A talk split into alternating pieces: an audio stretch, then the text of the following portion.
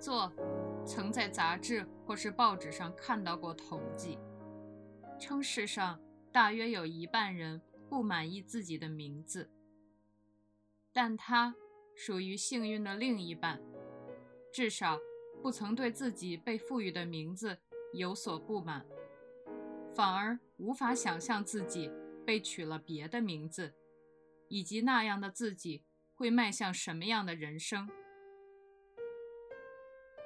本名是多奇作，但这么写只限于正式的文件里。平时做的名字都写作 Tsukuru，朋友们也都以为他的名字是写作假名的 Tsukuru。只有母亲和他的两个姐姐，平日为了叫着方便，叫他 Saku。给他取名字的。是他的父亲。其实，在他没出生很久以前，父亲就好像决心要给自己第一个儿子取名叫库鲁。为什么这么做？原因不知道。许是因为父亲长年以来，人生与制作东西相去甚远，又或是，在某时，伴随着寂静的黎明。看到了无形的雷光，像得到什么启示般的 s k u r u 这个词，深深地印入了他的脑中。但是父亲从来没有向做，也没有向任何人提及过这个名字的由来。只是父亲好像很伤脑筋，到底要取 s k u r u 的汉字为“创”还是“做”？虽然读起来是一样的。但不同的字，感觉就不大一样。母亲建议用“创”，但经过几天的深思，父亲还是选了粗俗些的“做”这个字。父亲葬礼后，母亲想起了那时的话，告诉了做：“你的父亲说，要是被取了‘创’那样的名字的话。”人生的负担，不就会变得有些重了吗？做虽然也是 tsukuru，但你就能轻松多了，不好吗？总而言之，你父亲是真的很认真地考虑了你的名字，大概也是因为是第一个男孩的名字吧。自懂事以来，做不曾记得。和父亲有过亲密的记忆，但他也不得不同意父亲的见解。多奇作毋庸置疑比多奇创更符合自己，因为自己身上几乎找不出什么独特的原创的要素。但人生重负，是否因此变轻了多少，做还难以下断论。也许的确因为名字的缘故，负担的形状改变了少许，但重量上怎么样，就不知道了。不管怎样，他就这般形成了一个 Tazaki Tsukuru 的人格。在那之前，他是不存在的，仅仅是一个没有名字的黎明前的混沌，还是个不足三公斤重的粉色肉块儿。在黑暗中豪气着，残喘着。首先被赋予了名字，之后产生出了记忆和意识，接下来形成了自我。名字是一切的出发点。父亲的名字是多奇利男，广揽利益的男人，实在是与他相称的名字。从一文不名到崭露头角，投身于房地产业，伴随日本经济腾飞，大获成功，受肺癌折磨，死于六十四岁。但这是后话了。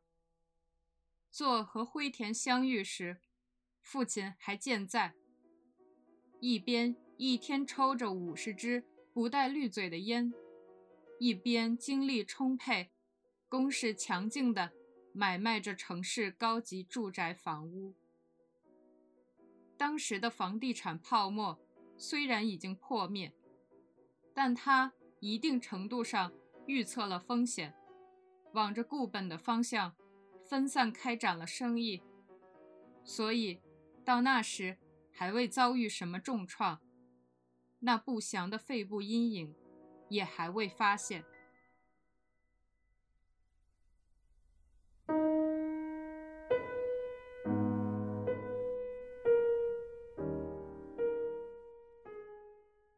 我的父亲在秋田公立大学当哲学系老师，灰田说道：“和我一样，也是喜欢在脑中思考抽象命题的人。他一直听古典音乐，沉醉于埋头读着那些谁都不会看的书。挣钱方面完全不行，进来的钱也大多被拿去用在书和唱片上了，脑子一直脱离了现实。”家人的事啊，储蓄的事啊，他根本没想过。因为我考上的大学学费不贵，住的也是不怎么花生活费的学生宿舍，所以总算也能来东京读书了。物理相比哲学，经济上更有优势吗？作问道。你就不要嘲笑我了。灰田说，展露了一如既往。极富魅力的笑容。当然，要是得个诺贝尔奖的话，就另当别论了。灰田没有兄弟姐妹，从小朋友就很少。他喜欢狗和古典音乐，所住的学生宿舍没法提供让人能够好好听音乐的环境，于是他经常拿着几张 CD。跑到座那儿去听，大多数都是从学校图书馆借来的，也会拿自己所有的旧唱片来。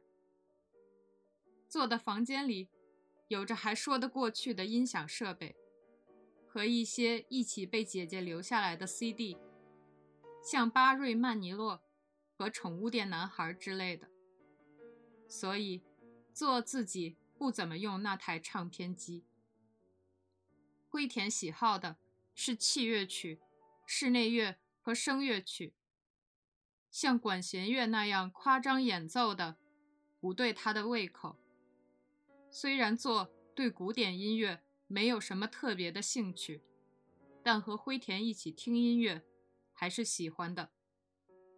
有一次听钢琴的唱片时，做觉得自己以前曾经听过几次。曲名不知道，作曲家也不知道，但是音乐中充溢着寂静的悲哀。开始的时候，用单音奏出的主旋律给人以舒缓的印象，随后沉稳的变奏。作从所读的书页中抬起眼，询问灰田：“这是什么曲子？”是李斯特的乡愁，《La Man du Bay》。巡礼之年这一曲集的第一年，收入在瑞士卷中。《La Man du Bay》是法语，一般来说指想家或是哀愁的意思。更细说的话，是指田园风景唤起了人无限的悲伤。这很难准确的翻译出来。我认识的一个女孩以前经常弹这首曲子呢。是我高中时的同班同学。我也喜欢这首曲子很久了，虽说一般是不会知道这首曲子的。灰田说道：“你的那位朋友，钢琴弹得很好吗？”我不太懂音乐的好坏，但每次听都觉得这曲子真美啊，里面充满了恬静的哀愁，但却又不多愁善感。听你所说的感觉，一定是很高超的演奏了。灰田说：“虽然技巧方面表面简单，但其实曲子演绎起来相当困难。如果光照谱子弹的话，音乐就会变得毫不吸引人了。相反，要是用力过度，就会格调低俗。只仅仅是钢琴的踏板踩一步，音乐的风格就会突然变得不同了。这是哪位钢琴家演奏的呢？是拉扎尔·贝尔曼，俄国钢琴家。他弹奏李斯特，就像画细致的印象派风景。李斯特的钢琴曲一般都很考究技巧，偏向于表面。当然，除去艰深的技巧之外，用心聆听整体的话。就会发现它特有的深邃埋藏于内里，但大多数情况下，它们都会被巧妙地藏于表层的装饰内。《巡礼之年》这首曲子尤为如此。现在的钢琴家已经很少能把李斯特演奏得很美了。就我个人而言，比较近的，就是贝尔曼了。再往前推的话，克劳迪奥·阿劳也不错。灰田一讲到音乐，就变得饶舌起来。他继续说着贝尔曼所弹的李斯特的特点，但做基本没怎么听进去。他脑中浮现出了白在弹奏那首曲子时的样子，立体而鲜明的，让他自己都感到惊讶，简直就像是白弹奏时那美丽的瞬间。违背了时间和空间的合理性，如水般的涌到了自己的脑中。摆在他家客厅里的雅马哈三角钢琴，琴面光亮见人，毫无一丝模糊，不沾一处指纹。窗中透射来午后的阳光，投在庭院里的柏树上，落下阴影。随着风摇摆的蕾丝窗帘。桌上的咖啡杯，整齐的梳于脑后的白的黑发，和他凝视着乐谱的认真的眼神。放在键盘上那十根长而秀美的手指，两只脚精准地踩着踏板。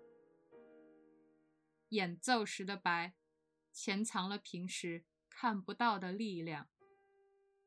小腿的皮肤细白光滑，就像上了釉的陶器。田园唤起了人无来由的忧伤、思乡，或是感伤。轻轻合上眼睛，倾听音乐，胸中就涌出了一阵无法消遣的窒息之感，像是无意识中吸入了一小块。坚硬的云一般。唱片播完了这首，开始了下一曲。